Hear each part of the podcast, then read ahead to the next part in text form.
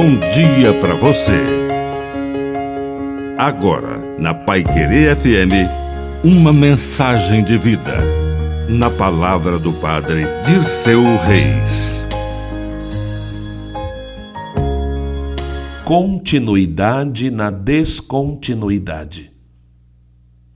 Quando assumir um cargo ou responsabilidade, continue o que era feito. Somente depois comece algumas mudanças. É preciso praticar a continuidade na descontinuidade. Quando alguém assume uma gerência, um cargo na direção, uma responsabilidade, uma missão e muda tudo, sem considerar o que estava sendo feito de bom, pode ter que dar marcha ré. Voltar atrás é reconhecer que se precipitou, que talvez pudesse ter começado verificando o que estava sendo feito para então começar a mudar. Jesus fez isso quando disse: Vocês pensam que eu vim abolir tudo o que era feito até agora? Eu vim cumprir.